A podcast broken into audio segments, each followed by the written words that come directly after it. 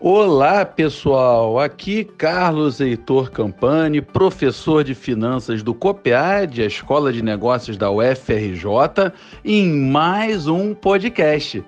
Dessa vez eu vou discutir com vocês os quatro passos para a sua organização financeira, com muitas dicas para organizar suas finanças pessoais de forma definitiva.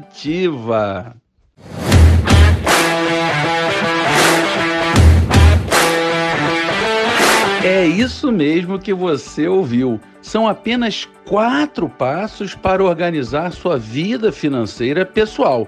Vamos a eles? Número 1. Um, liste todas as suas receitas mensais e anuais, calculando o valor total ao longo de um ano como 12 vezes a sua receita mensal recorrente mais receitas eventuais que você tem durante o ano. Passo número 2. Separe de 10 a 20% da sua receita total no ano, calculada no passo número 1, um, para investir. Passo número 3. Liste todas as suas despesas e contas mensais, anuais e esporádicas e faça o valor total igualar algo entre 80% e 90% do valor calculado no passo número 1. E finalmente o passo número 4. Respeite o seu orçamento anual, ou seja, os três passos anteriores. Pessoal, por mais simples que esses quatro passos sejam, Segui-los depende de muita disciplina e força de vontade. É necessário entender que a organização financeira será muito boa para você e trará paz e tranquilidade, reduzindo angústias e incertezas. Aliás, educação financeira com organização encurta o caminho para a felicidade. Eu quero agora discutir em mais detalhes cada um desses quatro passos, para eu te dar algumas dicas. No passo número um, pessoal, eu gosto muito do orçamento ao ano. Isso porque eu vejo muitas pessoas fazendo orçamentos mensais e que acabam se esquecendo de alguns gastos que são pontuais.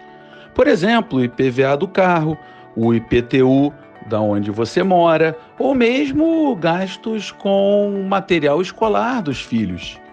Ao fazer um orçamento anual, você também deve incluir, claro, o seu 13º e as suas férias, se for o caso.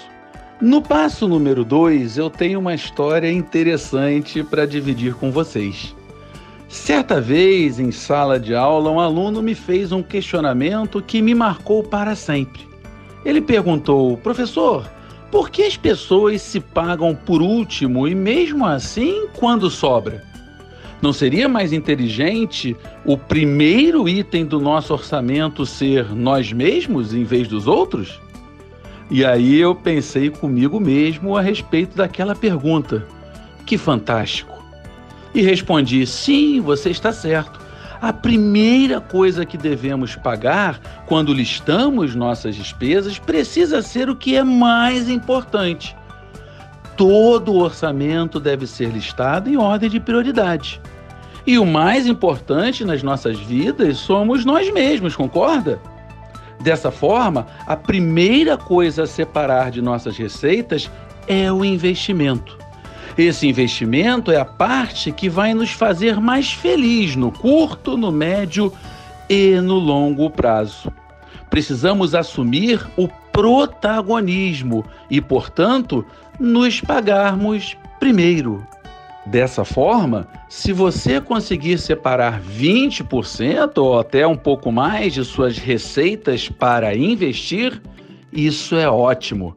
Mas se hoje está difícil iniciar com esse percentual, tente 10%, pois já ajudará bastante, além de criar a disciplina necessária para uma boa educação financeira. Por fim, se você está numa situação delicada e com dívidas, utilize essa parte para quitar suas dívidas. Não faz sentido realizar investimentos quando se tem dívidas. Em qualquer situação, se dê um prazo no qual você deverá não apenas ter quitado todos os seus compromissos, mas também alcançado o patamar de 10 a 20% de suas receitas para investir. O passo número 3, pessoal, é sem dúvida nenhuma o mais doloroso. Mas não tem jeito, a gente tem que sentar e colocar as nossas despesas no papel, ou no Excel, ou em qualquer outra ferramenta. E não se esqueça dos gastos anuais, pois eles são importantes e você precisa contabilizá-los. E vou além. Liste também aqueles gastos extras, esporádicos e até incertos, prevendo um valor anual. Se por um lado é dificílimo prever que gastos extras teremos ao longo de um ano, por outro é facílimo prever que teremos de verdade gastos extras de quaisquer naturezas. Aliás, eu tenho uma frase que aprendi absolutamente verdadeira sobre isso o incerto é certo, não é mesmo? Bom, e agora a parte mais difícil, que é fazer este valor total de despesas no ano caber em algo entre 80% e 90% do valor total de suas receitas anuais. Não tem jeito, você precisará se adequar às suas receitas e gastar menos do que ganha. Não seguir essa regra é extremamente perigoso e pode levar a situações muito delicadas e que atrapalharão o seu sono. Procure cortar gastos que podem ser cortados. Pense, reflita, tome decisões e execute. Seu orçamento precisa caber no que você ganha. E o último dos passos parece o mais simples, né? Mas na prática eu vejo, infelizmente, muitas pessoas falharem. Você precisa respeitar tudo que você fez nos passos 1, 2 e 3. Pouco ou nada adianta se você seguir os primeiros passos by the book e não respeitar o orçamento que você mesmo construiu. Tenha disciplina e rigor consigo mesmo pois você só terá a ganhar com isso. Além disso, a parte dos investimentos deverá ser dividida em três parcelas aproximadamente iguais, que eu vou explicar agora. Sempre digo em meus textos e outros podcasts e até em palestras que devemos dividir nossos investimentos em três caixinhas a de curto prazo, a de médio prazo e a de longo prazo. São caixinhas com objetivos diferentes e que devem, inclusive, estar em investimentos diferentes. A caixinha de longo prazo é aquela para a aposentadoria, ou seja, que comporá a sua renda na terceira idade e possibilitará reduzir ou mesmo cessar o ritmo de trabalho permitindo mais tempo para os netos, para viagens e para tudo aquilo que te fizer verdadeiramente feliz nesse momento super especial da vida. Já a caixinha de médio prazo é aquela que perseguirá algum sonho que hoje parece distante, tal como a compra da casa própria, por exemplo. Por fim, a terceira caixinha de investimento deve ser a de curto prazo, ou seja, a tal reserva de emergência, que serve para cobrir gastos totalmente inesperados e acima da sua capacidade de previsão.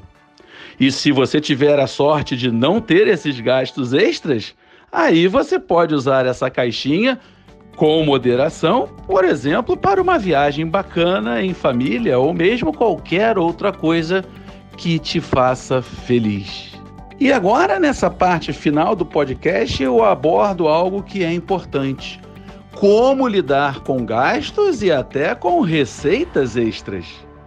Todos podemos ter um ano atípico no qual tivemos despesas acima do esperado. Se isso acontecer, você deve lançar mão da sua caixinha de curto prazo, sobre a qual eu comentei agora há pouquinho. Ela serve exatamente para nos ajudar nesses momentos difíceis. A ideia é evitar a todo custo que você se endivide para cobrir estes gastos inesperados. Cheque especial, parcelamento do cartão de crédito, nem pensar, hein? Por outro lado, podemos ter um ano profissional maravilhoso e o total de receitas ser até superior ao estimado. Neste caso, o que devo fazer de acordo com a boa educação financeira? A resposta depende da natureza dessa receita extra. Se for algo que tende a se manter ano após ano, você poderá voltar ao passo número um e rever todo o seu orçamento.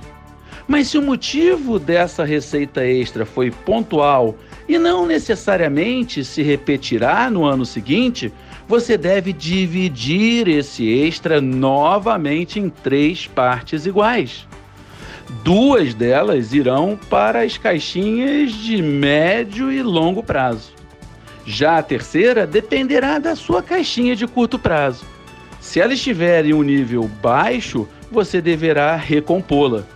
Mas se ela já estiver em um nível adequado, idealmente em torno de 12 meses o seu custo de vida, você deverá gastar do jeito que te for mais conveniente. Afinal de contas, precisamos também nos dar a liberdade com aquele dinheiro extra. Claro que precisamos cuidar do nosso eu do futuro, mas também do nosso eu do presente. E esse equilíbrio é fundamental e faz muito bem a busca pela felicidade plena, sempre com organização. E esse foi mais um podcast com o professor Carlos Heitor Campani. Fica aqui minha enorme gratidão para você que me ouviu até esse final. E te convido a ouvir os outros podcasts que eu já fiz e a me acompanhar, pois tem muito conteúdo por vir pela frente. Um forte abraço a todos vocês.